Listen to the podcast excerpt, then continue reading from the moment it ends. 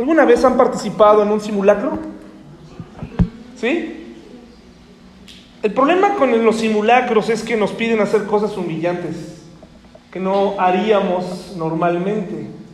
Ese es el problema con que me vean participar a mí en un simulacro. Yo me resisto a participar en los simulacros. No soy, no soy muy obediente en los simulacros. ¿Y por qué? Por ejemplo, eh, ahí donde trabajo, eh, hace poco llegó un correo que nos hablaba precisamente de los pasos para eh, que teníamos que seguir en caso de que hubiera un terremoto. Sin duda en los simulacros se requiere fe porque pues lo vas a hacer sin saber si un día lo vas a necesitar. ¿No es cierto? O sea, te piden que lo hagas pero no sabes y probablemente nunca lo vas a tener que experimentar, pero sabes que puede convertirse en una realidad.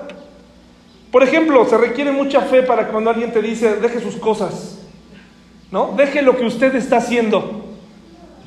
Y cuando, como, como es un simulacro, terminas de darle el último tecleo, ¿no?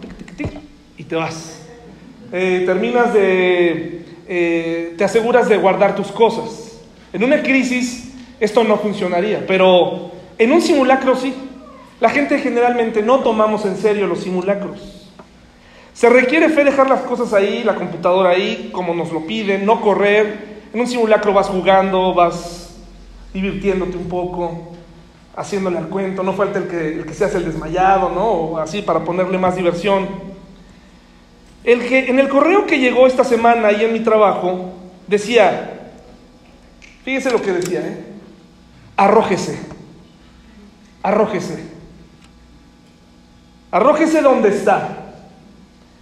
Y dice, esto le, le permitirá no ser noqueado por algún objeto mientras gatea. Cosas humillantes, hermanos y amigos, cosas humillantes, ¿no? Tienes que arrojarte donde estás para el simulacro y dice que tienes que hacer una especie, dice, cúbrase la cabeza y el cuello con una mano. ¿Se imagina ese movimiento? ¿Alguna vez se ha cubierto? o sea, algo así, ¿no? Imagínate, es humillante que tus compañeros de trabajo te vean así. No, no lo haces bien, no lo haces bien. Es un simulacro, no lo tienes que hacer bien. Tienes que fingir que lo haces bien, pero no lo haces bien. Este, dices, no, esto no está pasando. ¿Por qué me tengo que despeinar? ¿Por qué tengo que gatear? ¿Por qué tengo que arrojarme aquí? No, yo no lo voy a hacer. Pero dice, eh, cúbrase la cabeza y el cuello con una mano, porque pues la otra es para seguir gateando o seguir arrastrándote debajo de una mesa o un escritorio. Y ahí estás con tu compañero viéndote, viéndote por una rendija. Aquí estoy, porque pues es un simulacro. No es en serio. Te das el lujo de divertirte en una, en una, en lo que podría pasar. Ya que estás ahí abajo del escritorio, dice este correo, espere hasta que la sacudida termine. Pues claro, no está pasando, puedes esperar. Protéjase en el refugio si está disponible, si no permanezca esperando, cubriendo la cabeza, el cuello con sus brazos. Ahí sí ya es una situación totalmente como de en concha, ¿no? Ahí te proteges. Y por último, las redes sociales nos han... Esto es verdadero, ¿eh? Esto no lo estoy inventando. Dice, tómese una selfie. Tómese una selfie. Pero ¿cómo si tengo las manos cubriéndome? ¿Acaso le tengo que poner en el modo automático para que la tome por mí? Dice, tómese una selfie en su lugar de refugio y póngala en las redes sociales. Y, no falta el que en el simulacro lo va a poner. Aquí, en el simulacro, porque ya ven que hay gente que nos reporta todo lo que están haciendo durante todo el día, ¿no? Bueno, pues alguien se tomará y, la idea es ponerle ahí, eh, ponerle hashtag simulacro. o terremoto. Aquí en el terremoto, ¿no? De veras, es en serio. ¿Para qué? Pues para que la persona que reciba esta selfie o la vea diga, ah, ya sé dónde está, ubico el lugar. Está bien, no, no nos preocupemos, está bien. Dudo mucho que en un terremoto de una magnitud donde necesites cubrirte, todo funcione perfectamente, pero está comprobado que ayuda un poco en el último terremoto que hubo, la comunicación entre las personas dentro de lugares que se colapsaron fue efectiva. Hoy le voy a dar información que para algunos de ustedes probablemente la van a ocupar como información de simulacro. Información que va a decir, es que eso nunca va a pasar. A mí no me va a pasar, yo no lo necesito, por lo tanto, en este momento no lo voy a hacer. No tengo que tomar una decisión hoy sobre la información que me van a dar. Yo te voy a invitar hoy al final de este sermón a tomar una decisión. Te voy a invitar y eres libre para, para decir no la quiero, sí la quiero, no me interesa, pero recuerda, el que sea un simulacro no quiere decir que no pueda ocurrir. Les invito a todos a inclinar su rostro, vamos a hacer una oración, vamos a invocar a Dios y le vamos a pedir que nos ayude en estos próximos minutos que vamos a ocupar para estudiar la Biblia. Señor, ponemos en tus manos este mensaje de tu palabra. Gracias por los invitados, los amigos entrañables que han venido esta mañana, por aquellos vecinos que aceptaron nuestra invitación. Permíteme, Señor, ser claro y que sea tu palabra la que llegue a lo más profundo de su corazón y que al finalizar ellos puedan tomar una decisión eh, importante en sus vidas. En el nombre de Jesús, amén. La realidad es que si tú haces bien el simulacro, ¿qué va a pasar en una crisis? Puedes salvarte. ¿Qué hacemos aquí, hermanos? Daniel hacía esa pregunta. ¿Qué estamos haciendo aquí, hermanos y amigos? ¿Qué, qué interés tienen en invitarme esta mañana? Efectivamente, no, no venimos a venderles nada. No venimos, no hay un mensaje oculto, es un mensaje de la Biblia, es una invitación. El primer, el primer propósito por el cual nosotros les invitamos hoy fue cumplir con un mandato que Dios nos dio a través de Jesús. Un mandato que está en Mateo 28, que dice, por tanto, id y haced discípulos a todas las naciones, pero ponga mucha atención, dice, haced discípulos. Quiere decir que para que usted pueda convertirse en un discípulo, pues esa es, la primera de muchas veces en las que tendríamos que vernos, en la que tendríamos que convivir. Así que ya sabe más o menos hacia dónde va la invitación y es visítenos nuevamente y permítanos platicar más sobre este tema. ¿Por qué? Porque después dice, hay que bautizarlos en el nombre del Padre y del Hijo y del Espíritu Santo, enseñándoles que guarden todas las cosas que os he mandado. Y aquí yo estoy con vosotros todos los días, dice Jesús. Pero luego dice algo, información de simulacro, hasta el fin del mundo. Mucha gente aquí no cree en el fin del mundo tal como lo describe en la Biblia, pero el que no lo creas no quiere decir que no va a pasar. El, segundo propósito es darte a conocer un mensaje especial. Segunda, según 2 Corintios 5 dice, y todo esto proviene de Dios, quien nos reconcilió consigo mismo por Cristo y nos dio el ministerio de la reconciliación. Nuestra intención en esta mañana es ayudarte a reconciliarte con Dios. Y ahí ya empezó el problema con las cosas que empiezo a decir que a muchas personas no les gustan, porque dicen, bueno, a ver, ¿y a ti quién te dijo que yo tengo un problema con Dios? ¿Verdad? Porque asumes que tengo un problema con Dios. Bueno, yo estaba igual que tú, mi familia, mi esposa, mis hermanos, mis amigos, la gente eh, que está aquí hoy, que ya es creyente, que va a la iglesia, tenía este mismo problema. Decían, bueno, yo no tengo ningún problema con Dios, hasta que nos dimos cuenta que teníamos un problema con Dios. Eh, hoy en día en, en la televisión te ponen muchos productos y una de las estrategias que, que, ellos usan es provocarte una necesidad, ¿no?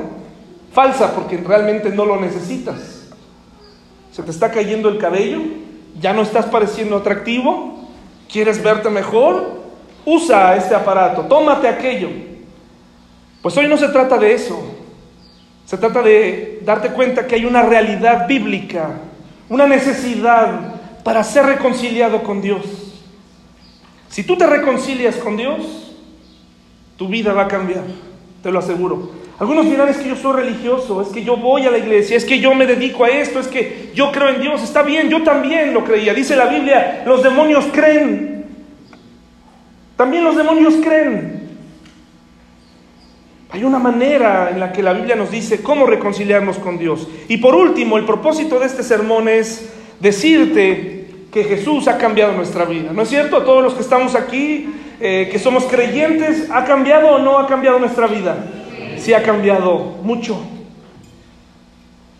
Sobre todo porque con la gente que convivo todos los días, si así puedo llegar a ser insoportable. Imagínense si no tuviera Cristo en mi corazón. Imagínense, pregúntenle a mi esposa, quien vive conmigo, si, no he podido echar a, a perder mi matrimonio en segundos, si no fuera por Él, por su gracia, como dice el coro. Entonces queremos compartirte que Dios ha cambiado nuestra vida. No somos mejores que tú. Yo no soy mejor que tú. Yo no soy mejor que tú. Ni tampoco estoy diciendo que ya no peco a partir de cierta, de cierta época para acá. Lo que te quiero decir es que ahora he recibido perdón en Cristo y una nueva oportunidad de vivir en medio de la crisis, en medio de los problemas de un país complicado. ¿Y cómo voy a tratar de, hacer esto? Bueno, en primer lugar no voy a tratar de convencerte porque yo no puedo convencerte. Esa no es mi intención. Me he preparado para tratar de hacerlo, pero yo no lo voy a hacer. Yo quiero que el Espíritu Santo abre, hable a tu vida. Y lo voy a hacer a través de esto. Miren, lo hemos planeado de esta manera. Agradezco a las personas que organizaron este desayuno, porque esta es una manera de conocernos, de convivir más unos con otros. Así que para eso es este desayuno. La comida no tenía nada, ¿eh? No te preocupes no tenía algo como para romper el hielo, no, ya la convivencia, el saludarnos, eh, es suficiente. Queremos conocerte sinceramente. Queremos que regreses a la iglesia en el futuro. La segunda cosa es la Biblia y es lo más importante. Y aquí viene la segunda cosa que tal vez para algunos dicen, ahí está el problema. Vas a salir con tu Biblia. Si me hubieran dicho que vas a usar tu Biblia, no hubiera venido. Porque tu Biblia está cambiada. ya he escuchado de todo, hermanos. Tengo muchos años predicando. Y sé que hoy, entre nosotros, hay gente sincera que no cree en Dios. Hay gente católica que es muy sincera. Hay gente que está buscando a Dios. Y, y, algunos no necesitarán las evidencias que les voy a presentar acerca de la Biblia, pero otros sí. Y por eso las voy a dar. Es cierto que la Biblia fue escrita durante un largo, largo periodo de tiempo escrita por más de 40 autores durante un periodo de casi 1500 años. Y están pensando algunos, uy, 1500 años, ¿cuántas cosas no se le debieron haber añadido a la Biblia? ¿Sí o no? Vamos a ser sinceros. ¿Quién pudo haber escrito algo y mantenerlo así? ¿Quién? Eso es algo, es normal que usted lo piense así. Aquí no enseñamos dogmas, no enseñamos religión, esto no es una religión. ¿Usted ha visto algo de religión? No. No, pero como voy a hablar de la Biblia, necesito presentarle a la Biblia como este documento histórico en el que yo sustento mi fe. Y en la que todos sustentamos nuestra fe, porque creemos que es la palabra de Dios. Pero para eso quiero explicarte esto. En 1500 años dirás, ¿cuántas personas no debieron haberle cambiado, agregado, quitado, añadido? Ah, ya empezamos mal. Te voy a decir algo. La Biblia está compuesta por 66 libros, el canon original. El canon no original tiene 13 libros más, pero el canon original tiene 66. 39 en el Antiguo Testamento y 27 en el Nuevo. Una de las mayores críticas en contra de la Biblia es que la Biblia ha sido traducida, manipulada y modificada por cientos de años y por eso muchos no creen en la Biblia. Sin embargo, esto demuestra un gran desconocimiento de ella. Lo que estas personas ignoran es que no importa cuántas veces un libro sea traducido, los manuscritos antiguos siguen existiendo sin sufrir esos cambios. Manuscritos antiguos. Si alguien está buscando el original de la Biblia, no lo va a encontrar. No existe. Ah, entonces la Biblia no existe. No, porque acuérdese que antes los libros eran escritos en papiro, en una hoja que se deterioraba y tenía que ser pasada a otra. Y así sucesivamente. Así que el original, los primeros escritos no están. Pero mire lo que le voy a mostrar hoy. Estos manuscritos antiguos siguen existiendo sin sufrir esos cambios, los cuales sirven para verificar si una Biblia ha sido correctamente traducida o no. ¿Por qué? Porque vamos a esos manuscritos antiguos. David, pero ¿por qué tenemos que hacer esto con la Biblia? Pues no nada más se hace con la Biblia, se hace con todos los libros antiguos.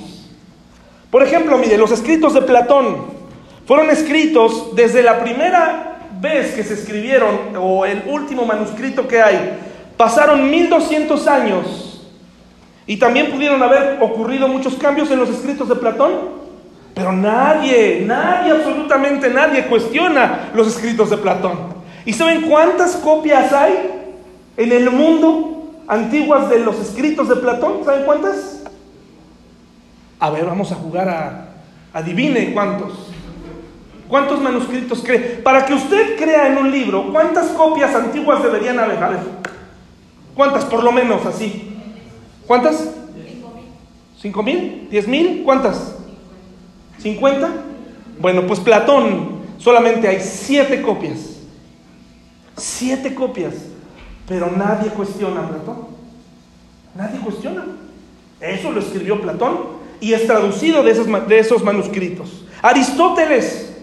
Hay un periodo de 1400 años de separación, 1400 años entre la última copia y la más reciente. ¿Y saben cuántas copias hay? 49. Nadie cuestiona a Aristóteles. ¿Sabes por qué nadie los cuestiona a ellos? Porque no hablan de la condición del hombre. No hablan de que los humanos tenemos un problema con Dios. A nadie nos gusta cuando alguien te dice, tienes un problema, tienes que resolverlo. A nadie nos gusta. Pues solamente hay 49. Y así puedo hablarte de Herodoto, Demóstenes, Tucídides, Eurípides, Julio César, Homero y la Iliada. ¿Han oído eso? ¿En la escuela se las dejaron? Bueno, hay 643 copias en el mundo.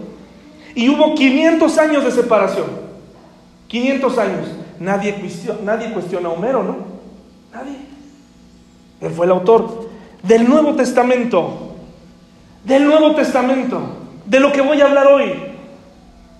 Hay entre 30 y 60 años de separación entre el manuscrito más antiguo. 30 a 60 años. ¿Y saben cuántas copias hay? 5600. ¿Ustedes pudieron poner a 5600 personas a que escribieran lo mismo? A menos que estuvieran tomando las cosas de dónde? Del original. Habiendo dicho esto, ¿ustedes creen que la Biblia es digna de confianza? Yo creo que sí, pero recuerde, no vengo a convencer. Es una tentación. Me dan ganas de algunos de ustedes decir, oye, pero ya ves, cree, cree por favor, mira, son 5.600 copias. Lo que voy a hablar el día de hoy tiene mucha veracidad, más que Aristóteles, más que Platón, más que muchos autores, lo que te voy a enseñar hoy, lo que voy a tratar de transmitirte, tiene mucho peso histórico. Pero ¿sabes qué? Aún así, tú decides y dirás, no, no siempre. Vayamos a la Biblia pues entonces, ¿les parece bien? Juan 5, del 1 al 8, por favor. Juan 5, el Evangelio de Juan. Tal vez uno de mis libros o el libro de la Biblia favorito. Juan 5, por favor. Juan 5, del 1 al 8.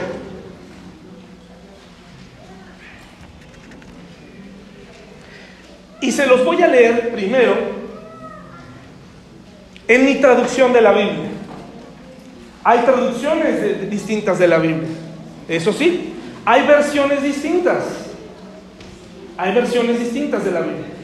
Pero hoy, nuevamente, haciendo todo lo posible para que haya mucha claridad, vamos a leer este pasaje desde mi Biblia. Pero tengo una compañera, una amiga que vino esta mañana, y le he prestado, puedes levantar la Biblia católica que te presté, por favor, es prestada, ¿eh? Porque como verán es una artesanía, mire, es una Biblia católica. ¿Por qué la voy a ocupar? Para demostrar que es exactamente el mismo pasaje. Así como este, muchos. Y notará lo que estoy diciendo de que fueron traducidos de manera distinta. Pero el mensaje está ahí, claramente para ti para mí. Está ahí. Lo que pasa es que nos pesa lo que nuestros padres nos enseñaron. ¿Qué voy a decirle a mi mamá cuando sepa que fui a una iglesia cristiana? ¿Qué le voy a decir? ¿Qué le voy a decir a mi esposo? ¿Cómo le voy a explicar que me acaban de demostrar que hay un mensaje superior a lo que la religión dice? ¿Qué les voy a decir? Yo sé que pesa. Yo sé que pesa mucho, pero tus padres no van a venir, tu esposo no va a venir delante de Dios y le vas a poder decir a Dios, oye, mira, aunque te dejé el mensaje claro ahí, David, te lo dejé claramente, tú no le vas a poder decir, sí, Señor, pero a mi papá a mí me dijo, a mí me dijo que yo tenía que ser esto y esto hasta morir. Por eso hoy quiero, lo que sí quiero es cuestionar lo que crees, lograr que lo cuestiones para lograr un cambio en tu vida. Entonces he traído esa Biblia que como podrán ver es enorme. La mayoría de las Biblias católicas son artesanías. Si se te cae una en el pie, vas a necesitar atención médica. Están hechas prácticamente para que nadie las lea, para que te pierdas en todos los dibujos que le han añadido, de estilos medievales, barrocos, y ahí estás. Cuando termine de leer a Londra, Paula, quítale la Biblia, porque eso es lo que está haciendo, justamente, ¿ves? Está viendo los dibujitos. Entonces, vamos por favor a leerlo. Yo lo voy a leer primero, Alo. mejor tú primero, Alo, porque quiero que después la escuchen de acá, ¿sí? Eh, vamos a darle por favor un poco de volumen ahí Hacia arriba, por favor. Ahí está, muy bien. Por favor, eh, del, Pau te va a apoyar, es el, es el parrafito que está ahí. Y ahí me parece que se llama el paralítico de la, de la piscina. El paralítico de la piscina. Tiene un nombre interesante, ¿no? En, en, esta Biblia. Ahorita vamos a ver cómo se llama acá en mi Biblia. Adelante, Alo, por favor, bien fuerte. Bienvenida y gracias por tu apoyo. Adelante. El paralítico de la piscina. Después de esto, llegó una fiesta de los judíos subió a Jerusalén. Hay en Jerusalén, junto a la puerta de las ovejas, una piscina llamada en hebreo Bethesda, que tiene cinco pórticos. Allí estaban tendidos una cantidad de enfermos, ciegos, cojos, paralíticos, que aguardaban que el agua se agitase. Porque un ángel bajaba en tiempo y agitaba el agua, y el primero que entraba después del movimiento del agua quedaba sano de su mal, cualquiera que éste fuese. Un momentito, por favor, te das cuenta que esa Biblia, en ese versículo que acabas de leer, tiene unos paréntesis, ¿sí o no? Sí. Tiene unos paréntesis. Ahorita les voy a explicar por qué tiene unos paréntesis. Adelante. Y estaba allí un hombre enfermo desde hacía 38 años. Jesús, viéndolo tendido y sabiendo que estaba enfermo hacía mucho tiempo, le dijo, ¿quieres ser sanado? El enfermo le respondió, Señor, yo no tengo a nadie que me meta en la piscina cuando el agua se agita. Mientras yo voy, otro baja antes que yo. Díjole Jesús, levántate, toma tu camilla y anda. Al punto quedó sanado, tomó su camilla y se puso a andar. Muchísimas gracias. Voy a leerlos desde la, eh, Reina Valera, esa es la traducción que yo tengo. Reina Valera 1960 y se llama El paralítico de Bethesda. Después de estas cosas había una fiesta de los judíos y subió Jesús a Jerusalén y hay en Jerusalén cerca de la puerta de las ovejas un estanque llamado en hebreo Bethesda, el cual tiene cinco pórticos. ¿Vamos bien hasta aquí? Escuchamos lo mismo, ¿verdad? Dice, en ellos yacía una multitud de enfermos, ciegos, cojos y paralíticos. ¿Qué tipo de enfermos estaban ahí? Vamos a leerlo otra vez. ¿Qué, tipo de, enfermos estaban ahí? Guárdelo en su mente, por favor. ¿Qué tipo de enfermos estaban ahí? ¿Que esperaban el movimiento de qué? Porque un ángel descendía de tiempo en tiempo al estanque y agitaba el agua. Y el que primero descendía al estanque después del movimiento del agua quedase sano de cualquier enfermedad que tuviese. Nosotros no tenemos entre paréntesis ese versículo. Y había allí un hombre que hacía 38 años que estaba enfermo. Cuando Jesús lo vio acostado y supo que llevaba ya mucho tiempo así, le dijo, ¿quieres ser sano? Señor le respondió el enfermo, no tengo quien me meta en el estanque cuando, cuando se agita el agua, y entre tanto que yo voy, otro desciende antes que yo. Jesús le dijo, levántate, toma tu lecho, ¿y qué? Y al instante aquel hombre fue sanado y tomó su lecho y anduvo, y era día de reposo aquel día. Hermanos, vamos al versículo 1, por favor. Vamos al versículo 1 que está ahí, y vamos a analizar versículo por versículo. Dice ahí, después de estas cosas, había una fiesta de los judíos y subió Jesús a Jerusalén. Hermanos, hay una cosa muy interesante cuando se trata del sufrimiento de la gente. El mundo no se detiene. Puede ser que hayas venido hoy con una enfermedad, que hoy vengas con un problema, problemas en tu matrimonio, problemas económicos, problemas de salud fuertes. El mundo no se detiene. Las premiers de las películas van a seguir mañana, los antros van a abrir hoy en la noche, eh, las senadurías van a abrir, la gente va a ir de compras. En otras palabras, el dolor no le importa, tu dolor no le importa a la gente, al mundo, al sistema, no le importa. Y tal parece que a muchos hospitales tampoco les importa cómo te ves. En muchas salas de urgencias te hacen esperar ahí, no les importa tu dolor.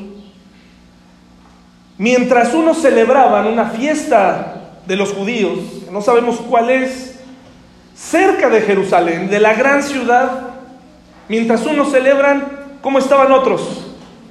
Tristes, enfermos, decepcionados, esperando una oportunidad para que, según esto, pudieran llegar a ser sanos y poder reincorporarse a la vida. Si tú vives con alguien enfermo o estás enfermo, sabes a lo que me refiero. El mundo lo único que hace es, ah, estás enfermo, pues pobrecita, pobrecito, ni modo. Te tocó el sorteo. Y hay, y hay quienes dicen todavía, es que esto Dios te lo mandó por algo. Quiero aclarar algo, hermanos, Dios no te mandó esa enfermedad. Dios no diseñó el cáncer. Dios no diseñó el problema, un problema mental. Dios no diseñó que naciera sin un órgano, que fallara tu... Dios no decidió eso.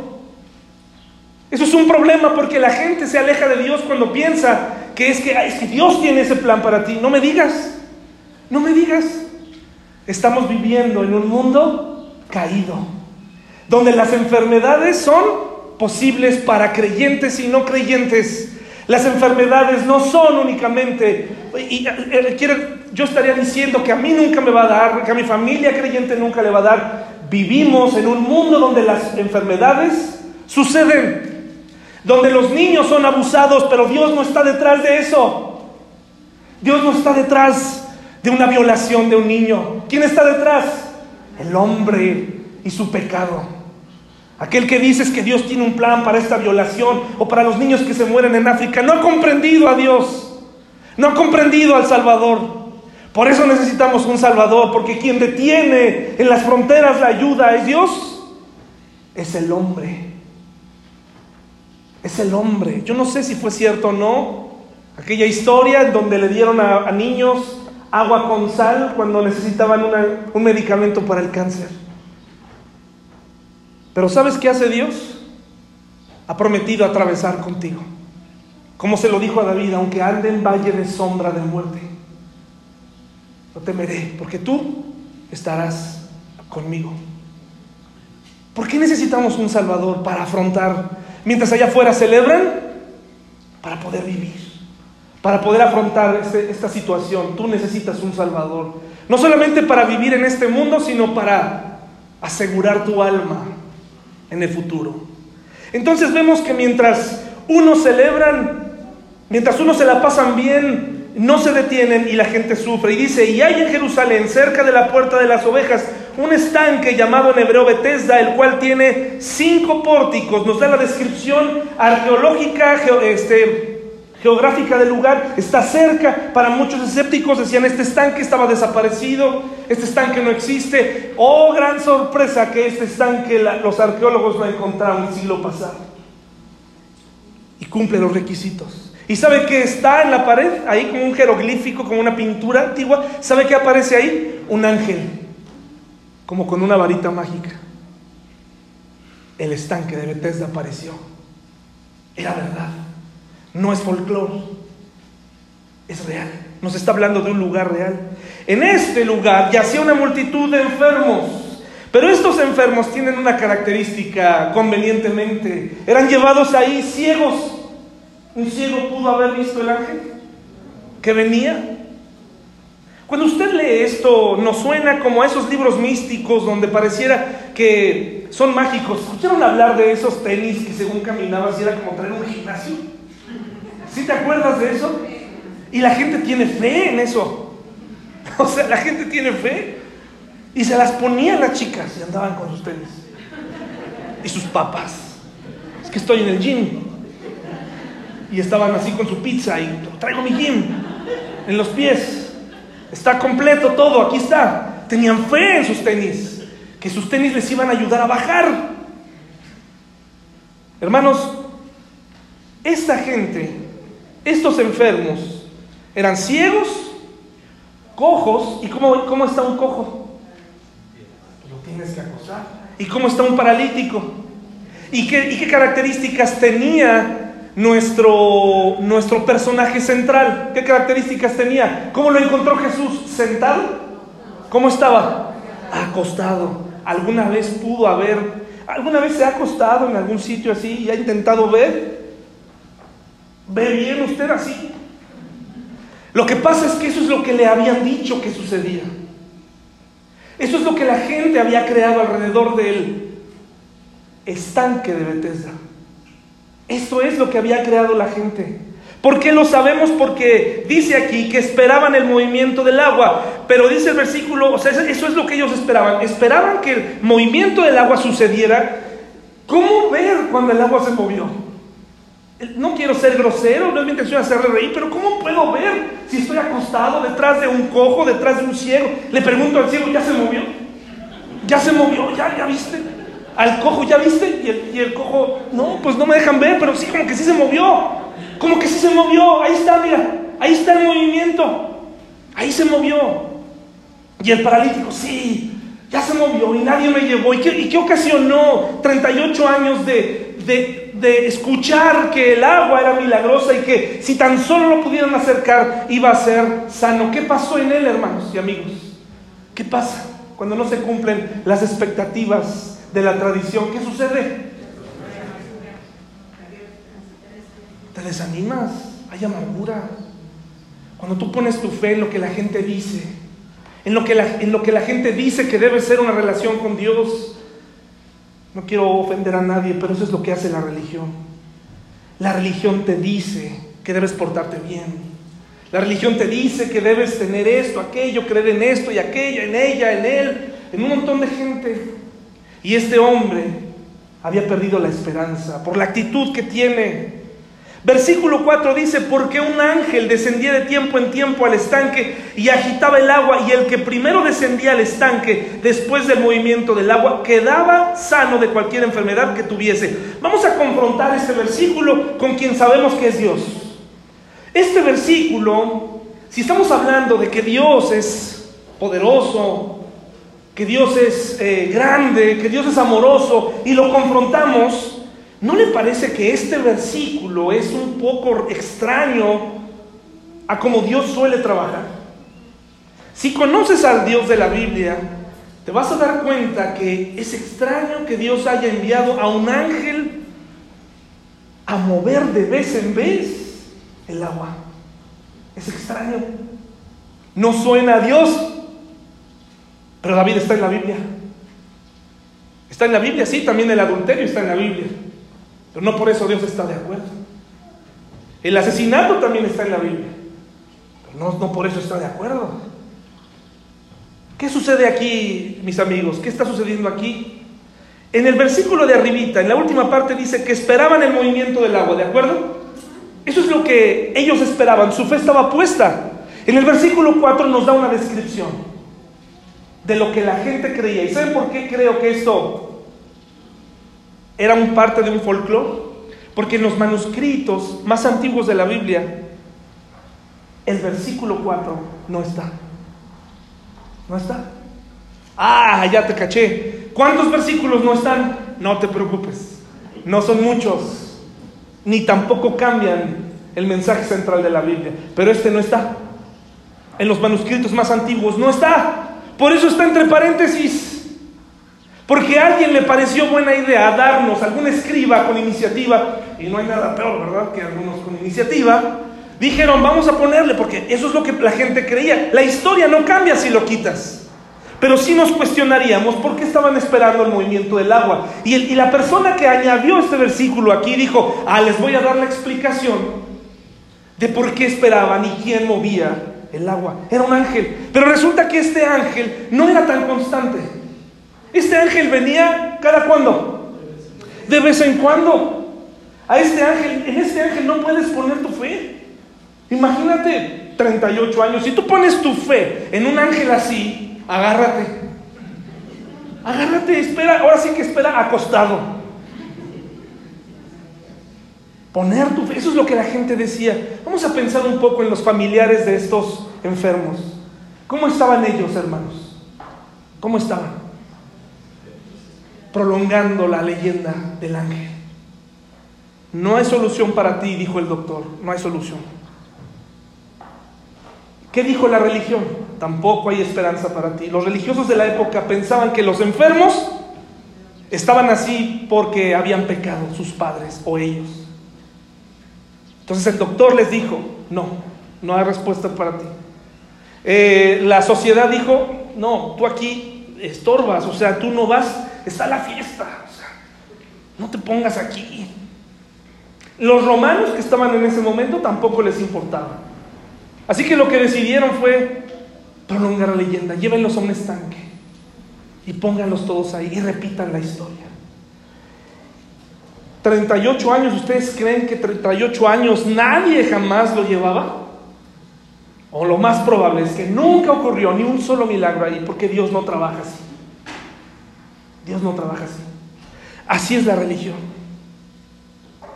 Tal vez tus familiares, la gente que hemos convivido con un familiar enfermo está desesperado por encontrar una solución para ti, pero no la tiene. No la tiene. Y por más que te apoye, por más que te diga que te ama, quisiera darte un riñón, un corazón, una cabeza nueva, un nervio nuevo, pero no le queda nada. Y se aferra a lo único que tiene y es lo que la gente repite.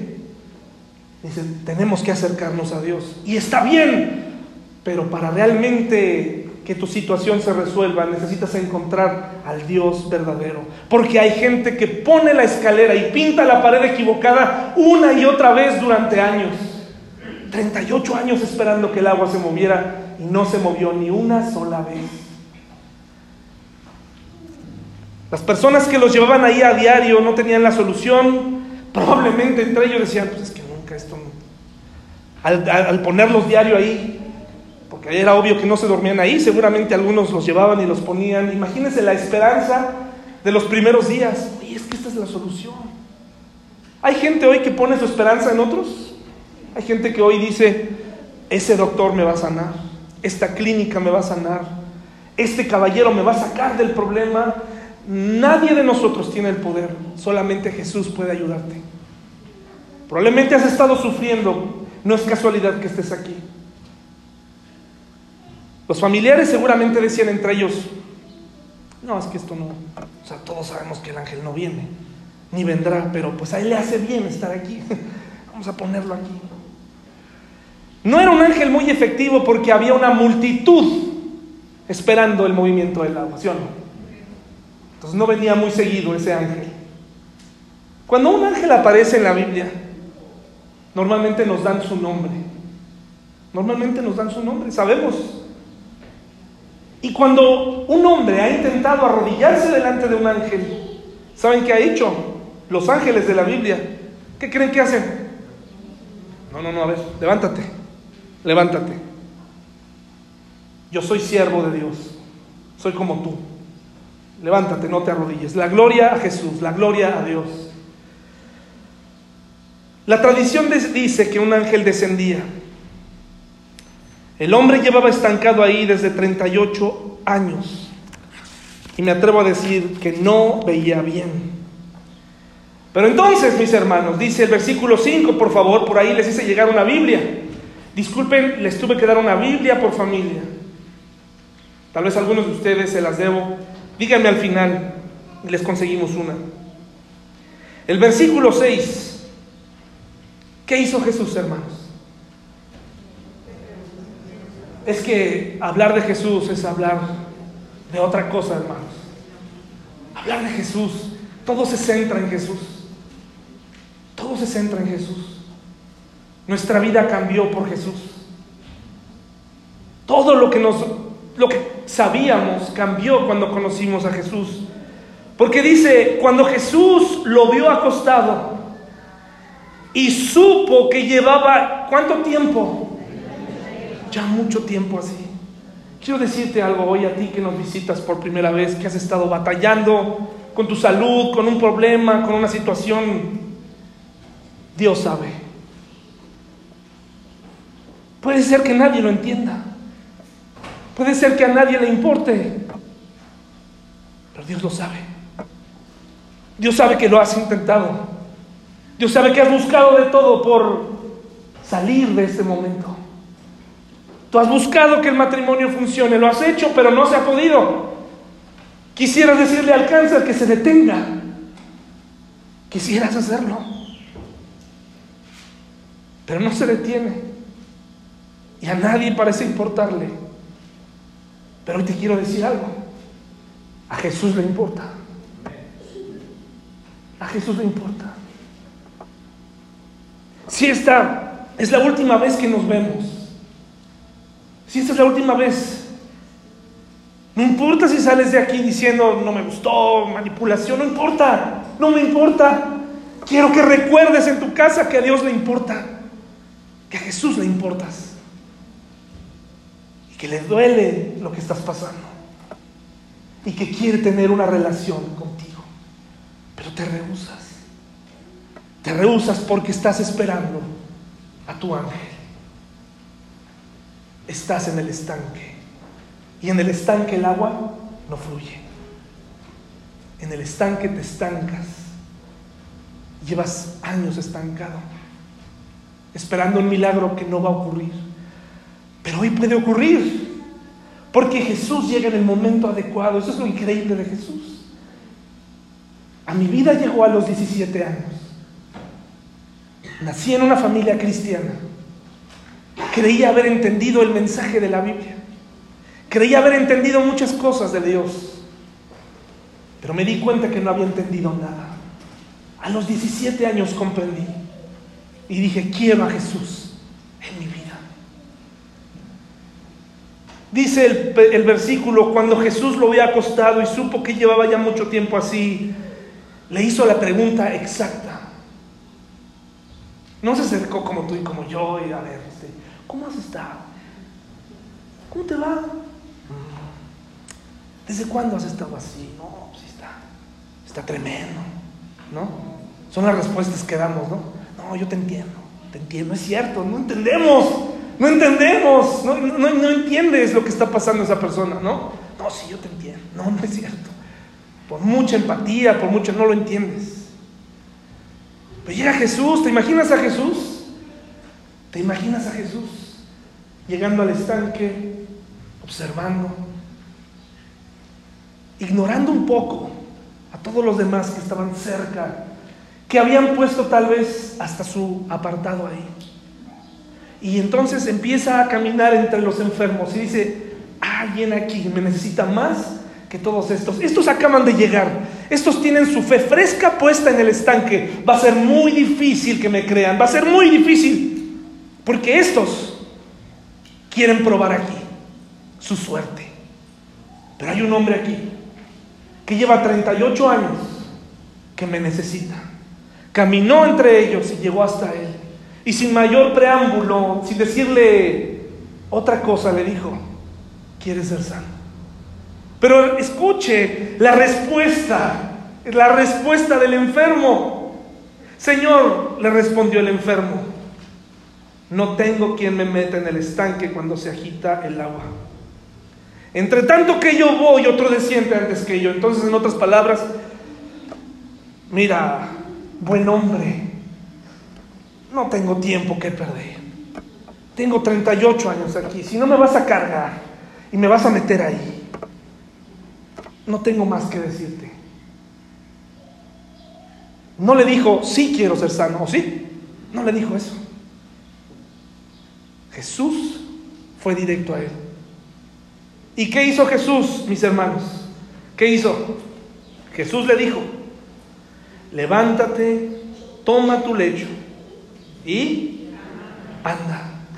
Y al instante aquel hombre fue sanado y tomó su lecho y anduvo y era día de reposo aquel día. ¿Por qué es tan importante el día de reposo y por qué no nos lo dicen varias veces en el texto? Porque ese día la gente no debía hacer ningún trabajo físico, esa era la costumbre de un judío. Entonces, cuando la gente se enteró, cuando los religiosos se enteraron que este paralítico, conocido por todos, paralítico de hace muchos años, había sido sanado, ¿ustedes creen, qué creen que hicieron los religiosos, los que se supone que conocían a Dios? ¿Qué creen que hicieron? ¿Qué creen que hicieron los doctores? ¿Qué dijeron? Oye, te felicito, te felicito porque veo que ya estás de pie. ¿Qué pasó? ¿Quién te sanó? ¿Quién lo hizo? Llévame a él. No, ¿qué creen que dijeron? A ver, a ver, a ver. Aquí hay un error. Mira, sí te vemos que llevabas 38 años ahí sentado. ¿Sí? Sí, llevabas ahí. Nos tienes que explicar qué haces de pie. Porque hoy nadie se puede poner de pie. Hoy nadie puede hacer trabajo. Así que dile a la persona que te sanó que te salga, que te sane al otro día. Hoy no. Así es la religión de falsa. Así es la religión de falsa. Te sientes triste. Repítete 20 Padres Nuestros. Y ahí estás. Padre nuestro, estás en el cielo. Santifica. Y tú sientes un dolor aquí y dices, caray, ¿cómo quisiera decirle a Dios que ya no puedo? Pero el Padre Nuestro, que es una porción de la Biblia, no me dice mucho para este tema. Pero repítelo. Y repítelo con fe. Y ahí está la gente, sinceramente. Repitiendo esa y muchas otras cosas más. Cuando tú lo que único que necesitas es decirle a Dios, Señor, entra a mi vida. Hoy quiero ser sano. A la gente, a los religiosos no les gustó esto. Se enojaron, cuestionaron, pero no quedó todo ahí. Se encontraron, ¿saben qué hizo el paralítico? ¿Saben qué fue lo primero que hizo, mis amigos? Se fue a bailar. Se fue a pasarla bien. ¿Eso hizo? Si usted lee, lo tiene de tarea, fue al templo. Fue al templo. A él no le importó. Él dijo, tengo que agradecerle a Dios. Y fue al templo a agradecerle a Dios. Y en el templo se encontró a Jesús. ¿Y saben qué le dijo Jesús? Entre otras cosas, ve y no peques más. Es decir, hoy recibiste la sanidad, pero deja de pecar. Y le dijo algo muy interesante, porque te podría venir otra cosa peor. Hermanos, ¿por qué le dijo esto? Porque sabe lo olvidadizos que somos. Dios ha hecho no importa la religión que tengas, ha hecho muchas cosas por ti. Y ha buscado acercarse a ti de muchas maneras. Y hoy estás aquí para escuchar lo siguiente. Jesús dijo en Juan 14, 6, yo soy el camino y la verdad y la vida.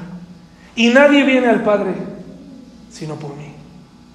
Es decir, no dijo, yo soy un camino, una verdad y una vida. Jesús dijo, yo soy el único en el que puedes encontrar a Dios. ¿Y cómo lo voy a hacer? ¿Qué nos dice Isaías? Venid luego y estemos a cuenta. Si vuestro pecado fuere como la gran, como la grana, como la nieve, será emblanquecido. Si fuere como el rojo, rojo como el carmesí, vendrá a ser como blanca lana. Nos llama a cuentas. En la Biblia, los milagros nos hablan de cuadros de salvación, de cómo interviene Dios, cómo interviene Jesús, y nos habla de cómo está la condición del hombre. Y la enfermedad en la Biblia es el pecado. Y tú y yo, ¿qué crees? Estamos enfermos de eso. Tenemos ese padecimiento, el pecado. Y es por el pecado que la enfermedad entró a este mundo. Es por, el, es por la desobediencia que esa enfermedad entró. Y es por eso que aun cuando seas un creyente, aunque seas eh, lo que sea, podrás enfermarte. Pero ahora como cristianos sabemos que tenemos una vida nueva. Jesús nos ha dicho, este es el simulacro, aquí está, lo que va a pasar en el fin del mundo. ¿Y qué hemos hecho los creyentes? Sí, lo quiero creer y me tengo que preparar porque esto va a ocurrir. Es lo mismo que te invito a hacer hoy. Información de simulacro que puedes hoy atesorar para siempre. En la Biblia los milagros nos enseñan cuadros para salvar tu alma y nos, y nos enseñan también el poder de Dios para romper con algo que es imposible para el hombre. Yo creo que Dios puede hacer milagros, hermanos, hoy en día. Yo lo creo. Pero ¿saben qué quiere hacer hoy? Primero asegurar tu alma. Él quiere asegurar tu alma. Y tú dirás, bueno David, pero si de lo que se trata es eh, portarse bien, pues yo me he portado bien. Eso es lo que la gente te dice. Yo no puedo tener un problema porque yo me porto bien. Dice la Biblia en Efesios 2, 8 y 9, porque por gracia sois salvos por medio de la fe. Y esto no de vosotros, pues es don de Dios. No por obras, no por obras, para que nadie se gloríe. Vamos a hacer un ejercicio sencillo.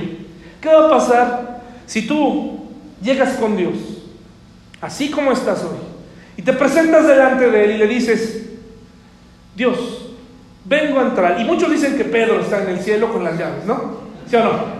Es folclore, es folclore, hermano. No está Pedro ahí, ¿no? No está Pedro ahí, pero dice, no, sí, ahí está él. No está ahí. Hay que leer tu Biblia, no está ahí. Pero bueno, dicen que ahí está. Suponiendo que está ahí en una especie de recepción, con sus llaves, un montón de llaves, ¿no? O sea, se le cae la túnica de tantas llaves que trae, ¿no? Y entonces está ahí y dice, a ver, David, vamos a ver, bienvenido. ¿Quieres agua? ¿Quieres té? Antes de entrar en lo que revisamos tu situación, cómo viviste. A ver, vamos a revisar, David, David, David. Ah, aquí estás. No sé si te has dado cuenta, cuando alguien te va a dar una mala noticia, cambia la actitud, ¿no? Ay, de tu nombre, te voltea Híjole, híjole.